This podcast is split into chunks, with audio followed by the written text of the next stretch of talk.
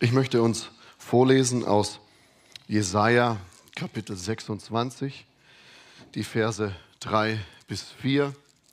Und ich dachte so, dass du einfach vielleicht im Moment die Augen zumachen kannst und einfach mal den Vers genießen kannst, auch wenn ich jetzt nicht der traumhaftste Hörbuchvorleser bin, denke ich trotzdem, dass es vielleicht wirklich was in dir bewirkt, einfach den Vers mal hineinfallen zu lassen.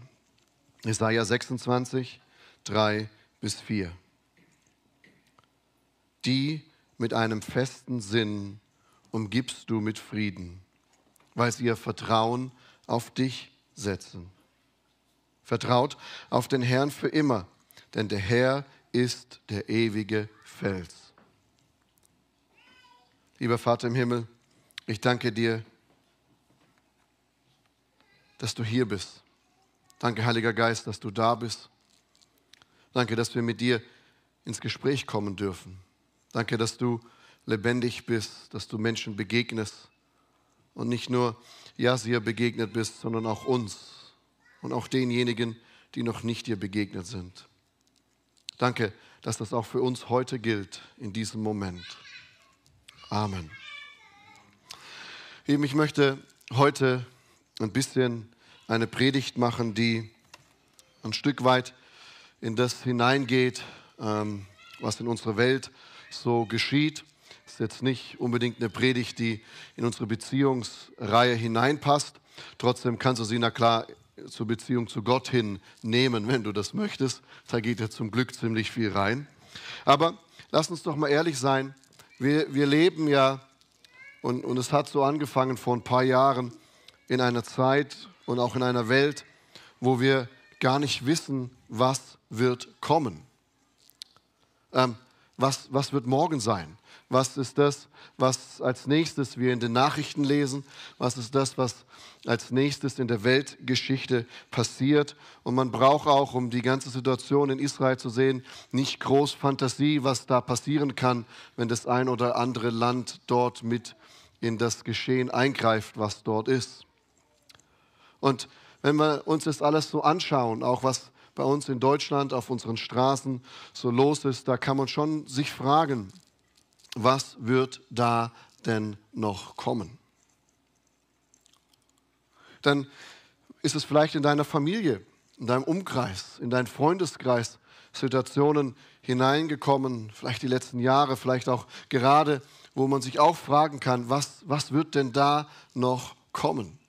Ich war eigentlich genug krank. Ich habe eigentlich schon genug durchgemacht. War, warum jetzt schon wieder das? Ist, ist so mal eine, eine, eine Ruhezeit wäre mal nicht schlecht. Ne? Einfach, mal, einfach mal gesund sein und Schnupfen das einzigste Problem sein, das man hat.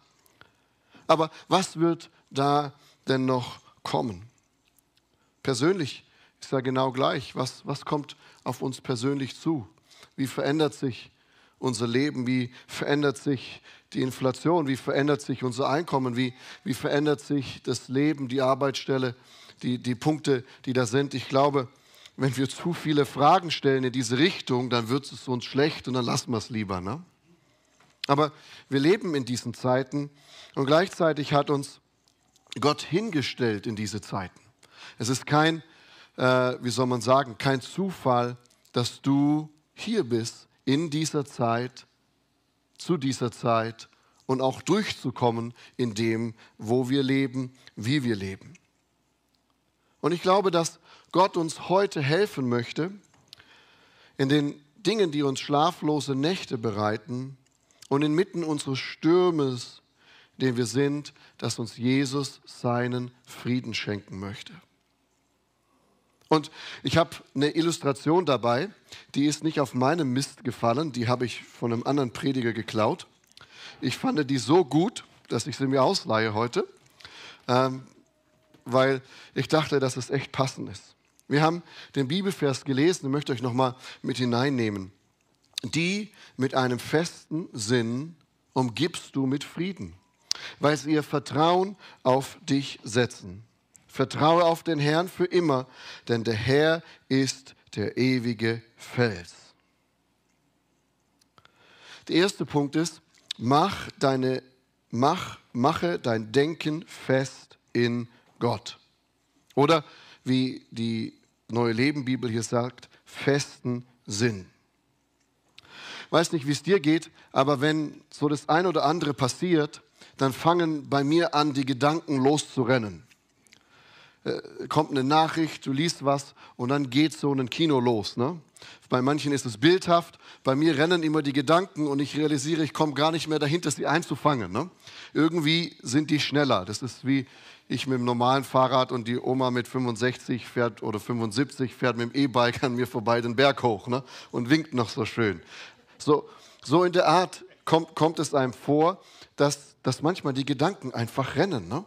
Und dann kommt man in, in Situationen hinein, wenn ist es Geldnot, ist es äh, Arbeit, sind es Finanzen, was auch immer ich gesagt habe.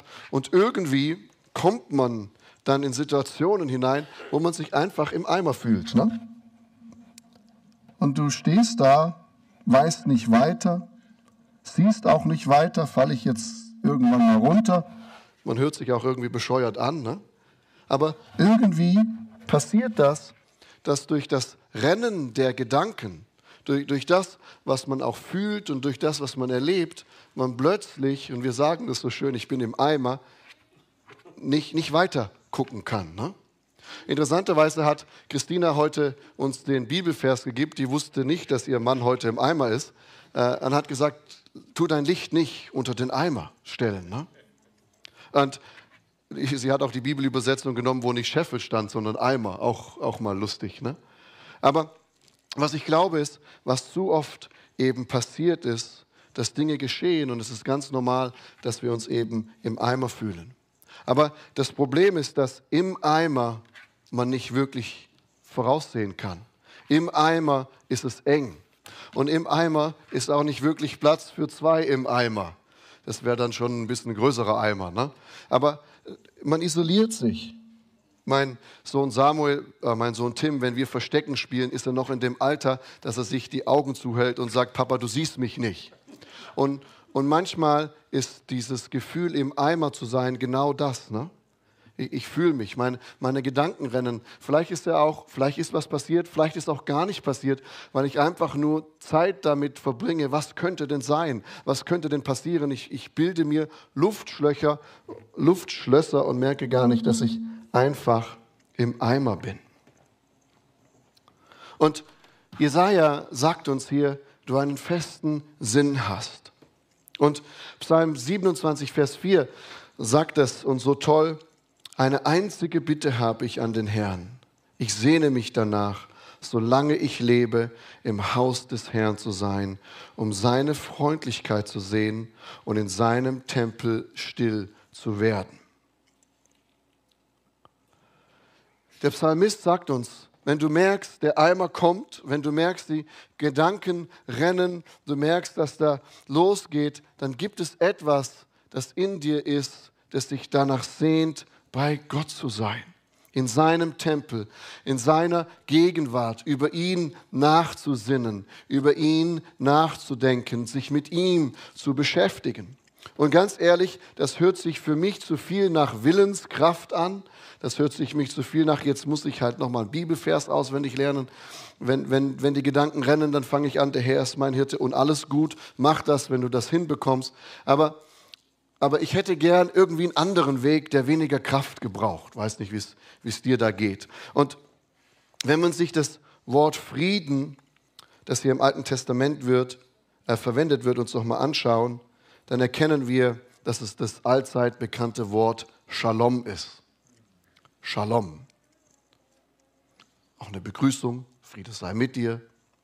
Und die Bedeutung des Wortes Shalom hat eigentlich zwei Du kannst mehrere, aber ich will zwei hervorholen. Das eine ist, es geht um deinen persönlichen Frieden. Es geht um Frieden, die, der im Herzen ist.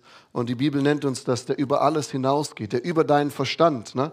Die, die Gedanken rennen, die Situation ist im Eimer. Es gibt einen Frieden, der über den Eimer hinausgeht. Ne? Und das ist ein, ist ein persönlicher Friede, der, der in dir ist, der in dir lebt und der dir mit Christus geschenkt worden ist. Es ist ein Friede, der da ist. Und gleichzeitig ist es aber auch ein all allumfassender Friede.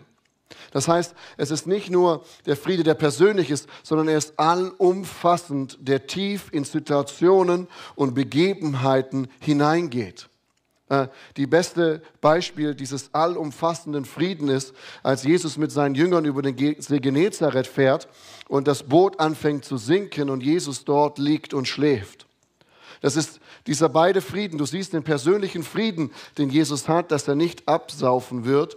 Und dann steht er auf und er ist nicht erschreckt über das, was geht. Er steht auf und er handelt. Und das ist der Frieden, der allumfassend ist, der, der über das Persönliche hinausgeht, in die Situation hinein, wo man ist.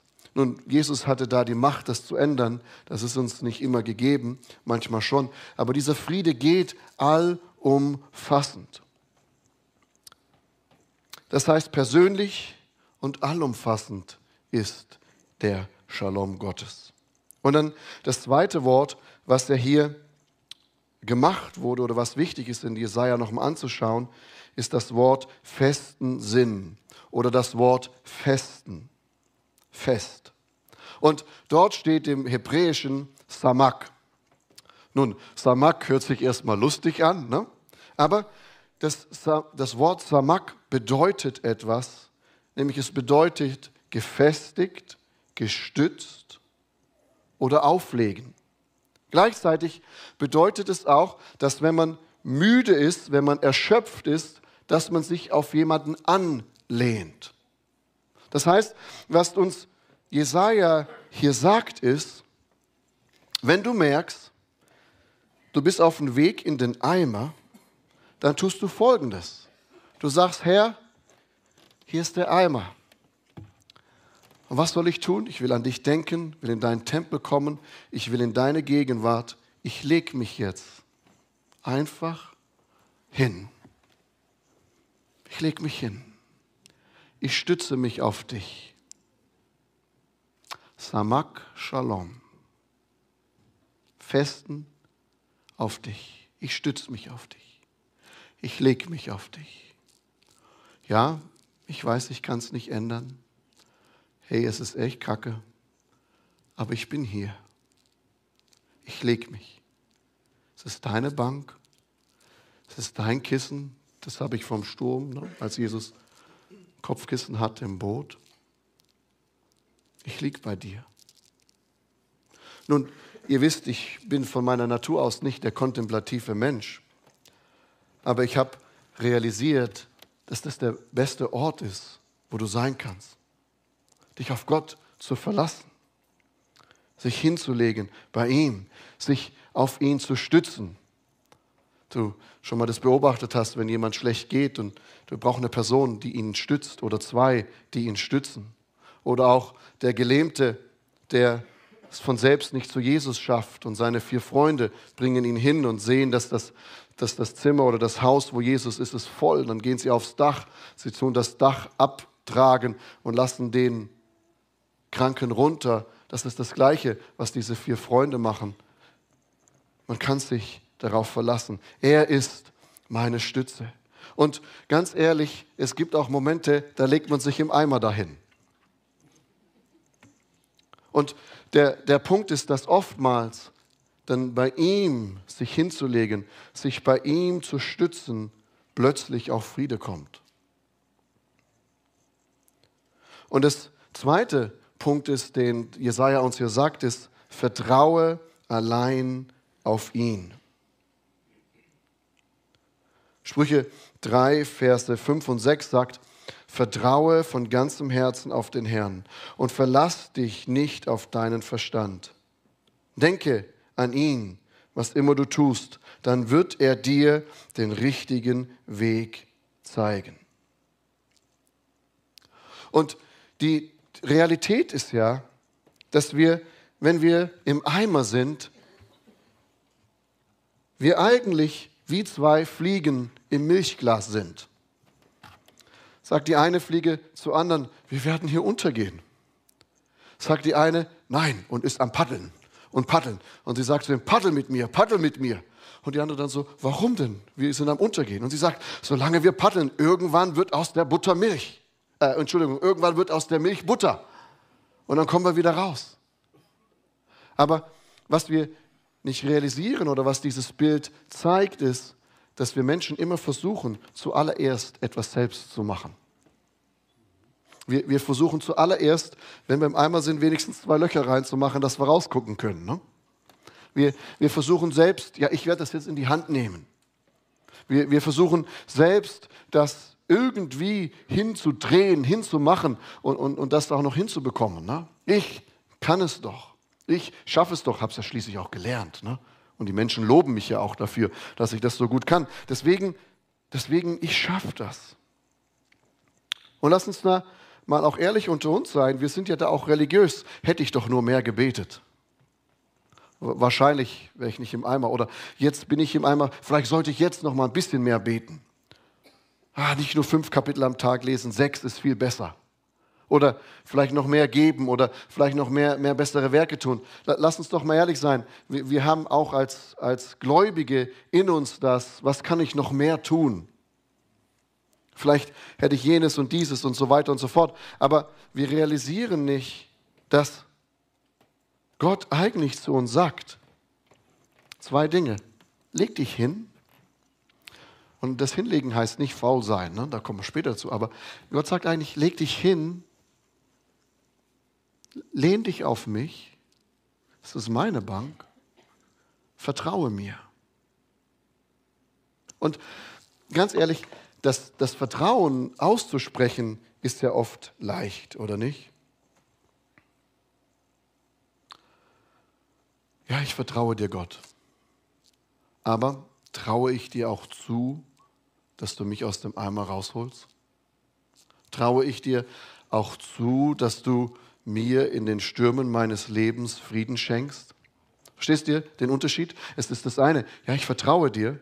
Und dann kommt das andere Bild, ich traue dir zu, dass in allem dem, was rum um mir rum ist, dein Frieden, du ihn mir trotzdem schenken kannst.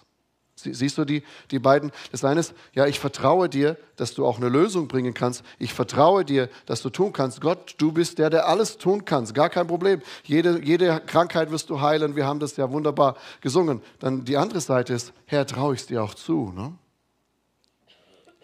Und das ist oftmals der Schritt, der uns einfach schwerfällt, zu sagen, ja, ich vertraue dir, aber ich, ich traue es dir nicht zu. Ich muss trotzdem selbst probieren, die Dinge zu lösen. Aber auch da dürfen wir realisieren. Und in all den Jahren, wo ich jetzt größer geworden bin, ich bin noch nicht so alt, nächstes Jahr werde ich 40, ist noch nicht so alt, ne? Aber ich realisiere etwas, dass ich Tag für Tag merke, ich weiß eigentlich gar nichts. Und Tag für Tag mit Jesus unterwegs bin, realisiere, ich habe eigentlich nichts gelernt und Tag für Tag wieder neu sehe, oh Jesus, ich, ich kenne dich gar nicht so richtig. Tag für Tag wieder neu realisiere, ich kann das auch gar nicht.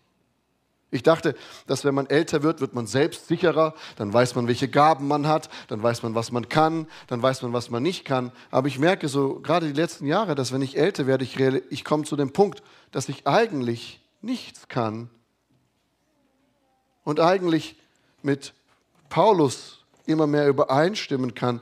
2. Korinther 12, 9 bis 11, wo er sagt, meine Gnade ist alles, was du brauchst. Meine Kraft zeigt dir in deiner Schwäche. Und nun bin ich zufrieden mit meiner Schwäche, damit die Kraft von Christus durch mich wirken kann.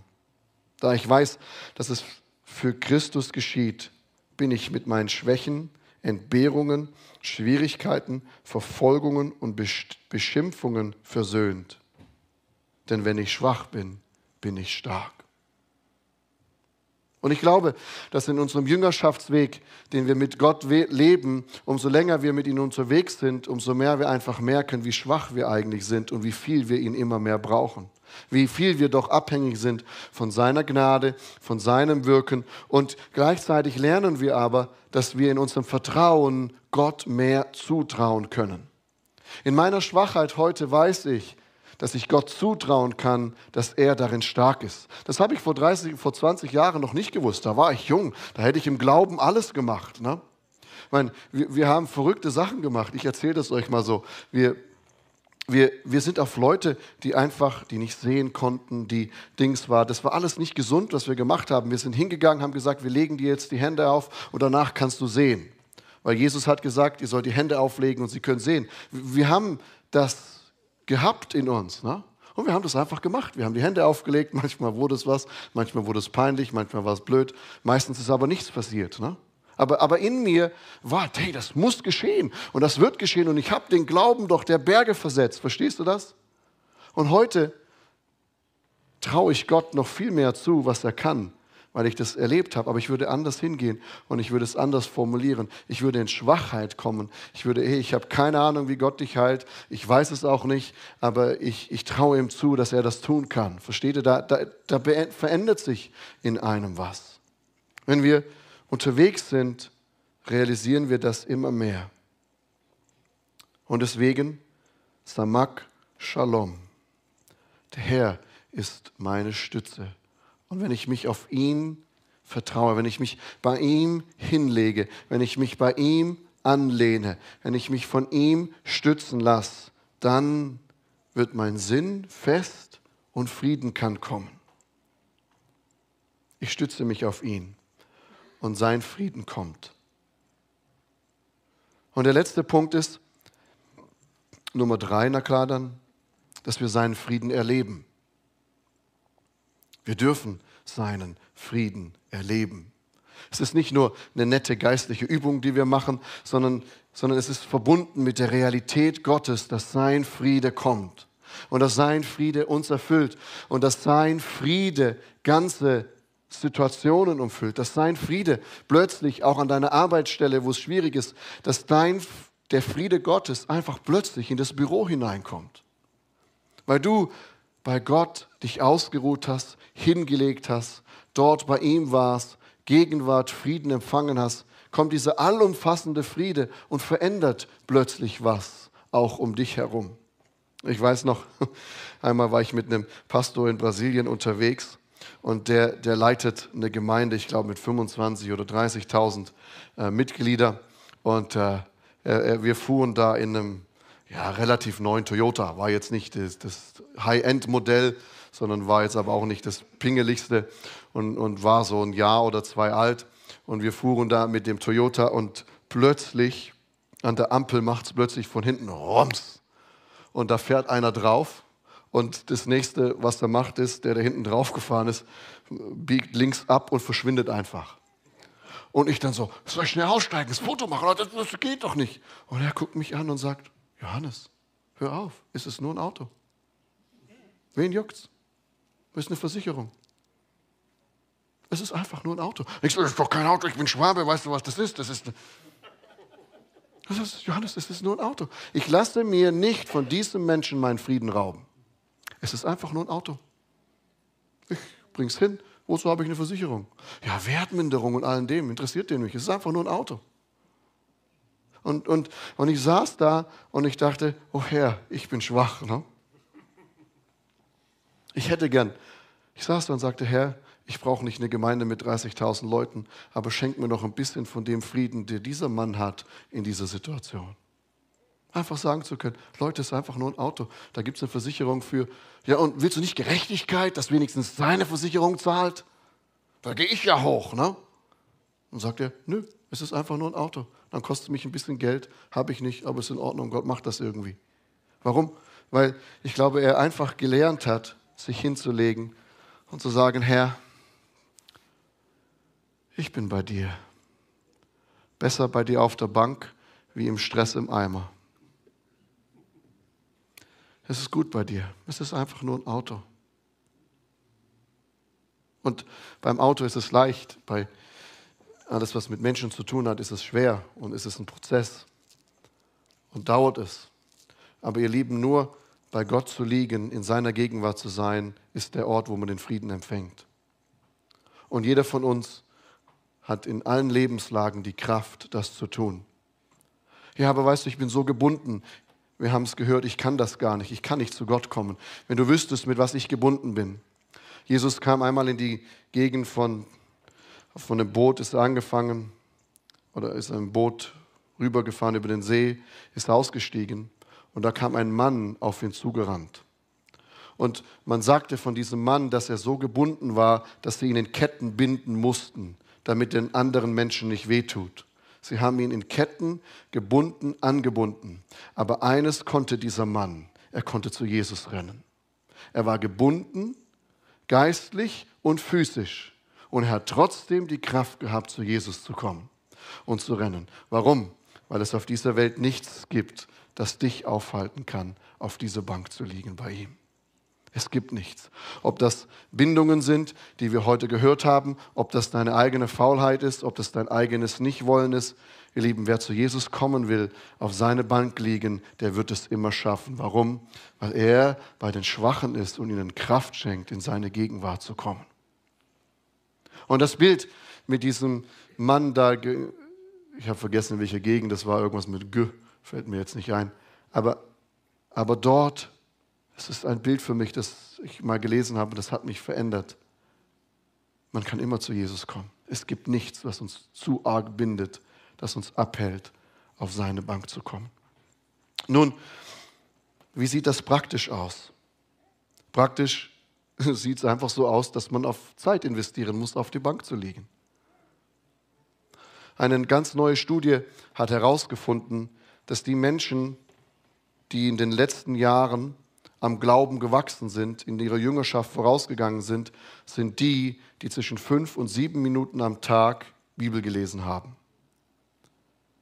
Große Studie, die war, und man gefragt hat, wie bist du gewachsen, und rauskam, dass die, die am Tag zwischen fünf und sieben Minuten Bibel gelesen haben, den, das größte Entwicklung ihrem Glauben gesehen haben. Und letztendlich kommt es auf den Punkt zurück, wie viel Zeit hast du am Tag, um auf der Couch Gottes zu liegen? Wie wichtig ist es dir, da Zeit zu haben, hinzulegen. Und ihr, ihr lieben Bibellesen ist kein Werk, sondern wir legen uns hin und einfach manchmal nur zu sagen, Herr, hier bin ich. Ich komme mit Eimer, ich komme mit allem, was ich bin. Ich bin einfach da. Und wenn der Herr redet, dann redet er. Wenn du danach wieder aufstehst und du hast nichts gefühlt, alles in Ordnung. Aber zu sagen, ich hole und ich bekomme meinen Frieden alleine bei dir. Du bist der, der mich hinführt. Und ich war von Johns Übung mit dem Vorstellen letzten Samstag so begeistert.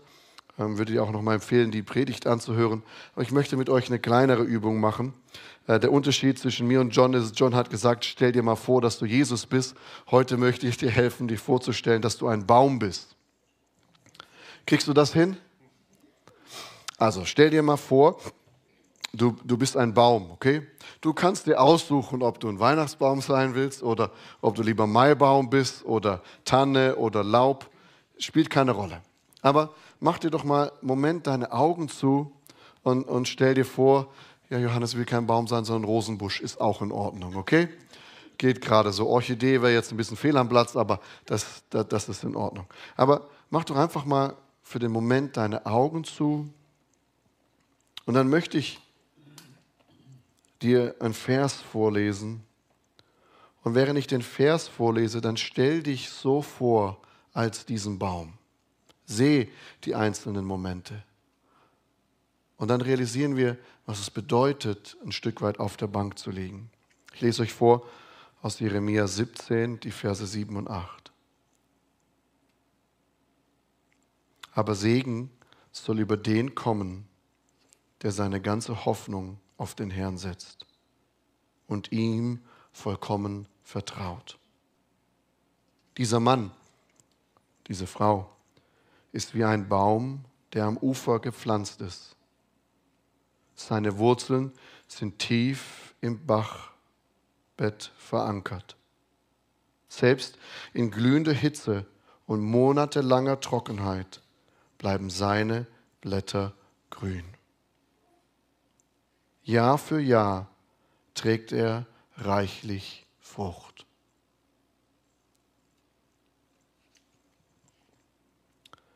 Dieser Mann, diese Frau ist wie ein Baum, der am Ufer gepflanzt ist. Seine Wurzeln sind tief im Bachbett verankert. Selbst in glühender Hitze und monatelanger Trockenheit bleiben seine Blätter grün. Jahr für Jahr trägt er reichlich Frucht. Lieben, du darfst deine Augen wieder öffnen und auch aufwachen. Lieben, Frieden finden wir nicht in der Abwesenheit von Problemen, sondern Frieden finden wir allein in Gottes Gegenwart. Und du findest auch Frieden, wenn du mit dem Eimer kommst und dich mit dem Eimer hinlegst. Und du findest auch Frieden, wenn du noch zehn Jahre mit Eimer auf dieser Bank legst. Weil es geht nicht um die Abwesenheit von Problemen oder von Eimern, sondern es geht darum, dass wir immer wieder neu uns Zeit nehmen, uns ausrichten und uns bei Gott anlehnen. Kann ich mit ihm, ich muss jetzt mit dir unterwegs sein. Herr, ich lehne mich heute bei dir an. Und ganz ehrlich, ganz egal, was in dieser Weltgeschichte geschieht, was auf uns zukommt, lass uns bei Gott anlehnen. Du bist dieser Baum, der auch in Trockenheit blüht. Du bist dieser Baum, der auch Frucht bringt, wenn andere, wenn es um uns herum nicht fruchtbar ist. Nicht, weil wir der perfekte und tolle Baum sind. Warum? Weil Jesus uns in seine Gegenwart geführt hat und weil er uns in unserer Schwachheit immer wieder aufhilft, weil er uns bei allem, wo wir es nicht können, immer wieder zu sich ruft und sagt, komm zu mir, bleib bei mir, sei bei mir. Und ich wollte dir damit heute wirklich Mut machen, heute dir das vom Herzen sagen, dass wir bei ihm auf die Couch liegen dürfen. Und probier das mal. Und na klar, kommt Gott und wir tun jetzt ja auch in der Gemeinde keine Couchen einfügen, ne? die Sitze raus und nur noch Couches. Was macht ihr sonntags? Ah, wir liegen gemeinsam auf der Couch und Gott redet zu uns. Ja, es, es gibt ein Leben zu leben. Ja, es gibt Aufgaben zu tun. Und diese Couch ist ein bildliches Bild, das wir praktisch üben sollen. Und trotzdem kann man unterwegs sein und gleichzeitig auf der Couch liegen. Versteht ihr das? Es ist so eine Mitnehm-Couch. Ne? Lass uns doch gemeinsam aufstehen. Ich möchte noch für dich beten. Ich möchte dich wirklich segnen und beten, dass Gottes Friede dein Herzen erfüllt. Und vielleicht bist du auch da und du bist ein bisschen im Eimer. Vielleicht ist heute auch ein Schritt, einfach ein Stück weit aus dem Eimer rauszumachen und dich zu Jesus hinzutun. Vielleicht hast du noch keine bewusste Entscheidung getroffen für Jesus, so wie Yasir das im Video getan hat, dann kannst du das auch tun. Ich möchte einfach für dich beten, dich in diesem Bereich segnen und gleichzeitig kannst du einfach da auch mit Gott ein paar Sätze sprechen. Das, was dich bewegt. Lieber Herr Jesus, ich bin dir so dankbar für das Wort Samak. Herr, ich bin dir so dankbar, dass ich meine Gedanken nicht durch Manipulation, durch festes Denken, durch positive Energie, durch Auswendiglernen von irgendwas mich darin festigen muss, sondern danke Herr, dass ich schwach sein darf und dass du mir die Kraft sogar schenkst, mich einfach auf dich anzulehnen, mich bei dir hinzulegen. O Herr, ich danke dir, dass du dadurch mich festigst und Herr, als Deutscher ist das Nichtstun so schwer für mich. Hilf mir zu lernen, mich bei dir anzulehnen. Zu wissen, dass du dein Shalom schenkst. Dass es dein Friede ist. Dass es nicht mein Friede ist, weil ich jetzt was gemacht habe, sondern dass es dein Friede ist, der mich erfüllt. Herr, und danke, dass da, wo es ein Prozess ist, wo, wo es nicht der Knopfdruck ist, sondern da, wo ich Stück für Stück in Frieden wachse, in Frieden lerne, dass du mir hilfst, nicht die Geduld zu verlieren, sondern mich immer wieder neu auch hinzulegen bei dir. Zu sagen, ja Herr, da, da ist noch Unfrieden, da ist noch echt viel im Eimer, aber ich bin hier. Du bist meine Quelle. Ich lehne mich bei dir an. Du, du führst mich und du leitest mich an die Orte, wo ich sein will. Herr, und ich bitte dich, dass du jeden Einzelnen heute Morgen, auch der es noch später anhört, einfach segnest damit. Mit deiner Frieden, mit der Kraft, sich bei dir anzulehnen und loszulassen, was einen bedrückt. Herr, ich danke dir, dass du das bist. Und danke dir, Herr, dass wir in Trockenheit trotzdem genug Wasser haben. Und dass das immer sichtbar wird in unserem Leben, dass unser Licht leuchtet. Herr, nicht weil wir es kapiert haben, nicht weil wir alles wissen, nicht weil wir so gut gelebt haben und alles richtig gemacht haben, sondern weil sichtbar wird, dass in unserer Schwachheit du in uns leuchtest, dass in unserem Versagen, in unserem Nicht-Weiterwissen du sichtbar bist. Und danke dir, Herr, dass dieses Licht deines Friedens auch den Unterschied machen wird in dieser Welt. Dafür loben wir dich und preisen dich. Amen.